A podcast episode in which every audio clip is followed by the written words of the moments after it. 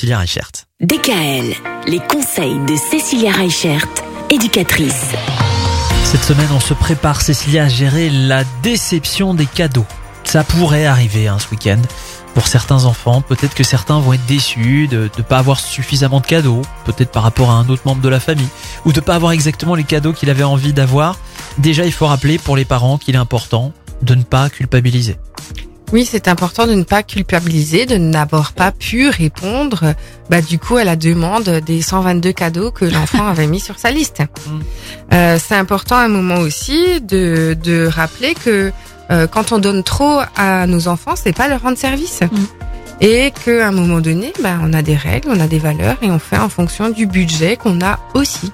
Parce que bah, on le sait euh, très bien, hein, on l'a vu avec euh, nos précédentes chroniques pour essayer euh, bah, d'économiser, de trouver des cadeaux bah, qui pèsent un peu moins lourd sur notre foyer. Mais à un moment donné, il y a une réalité, la vie de tous les jours a augmenté, donc on ne peut pas forcément satisfaire. Tous les cadeaux ne sont pas possibles. Et c'est aussi rappeler à nos enfants que bah voilà, nous on aimerait bien aussi euh, bah, que le Père Noël nous emmène sur une île aux Seychelles à Noël. Ah ouais. Mais, Mais voilà. est-ce que, ça serait pas aussi intéressant de les sensibiliser et de leur dire que eux aussi pourraient faire des cadeaux pour qu'ils aient aussi cette notion d'offrir? Oui, mais c'est aussi à un moment donné leur apprendre que, euh, bah, comme on disait hier, Noël c'est pas un dû. C'est pas parce que c'est Noël qu'on a forcément le droit d'avoir un cadeau Mhm. ou d'avoir un cadeau qui coûte une fortune. Mhm. Et que à un moment donné, ben, Noël c'est avant tout un moment de partage. Et on partage des choses ensemble. Et c'est pas euh, parce que X ou Y a eu euh, le dernier, euh, la dernière poupée LOL à la mode que nous on l'aura forcément.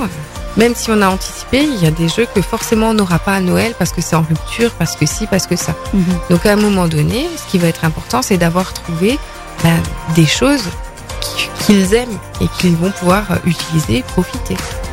Demain, on va rappeler que le Papa Noël, même si on a tendance à le mettre un peu sur un piédestal, eh ben lui non plus, il est pas parfait. Et ça, va falloir l'expliquer aussi aux enfants. Retrouvez l'ensemble des conseils de DKL sur notre site internet et l'ensemble des plateformes de podcast.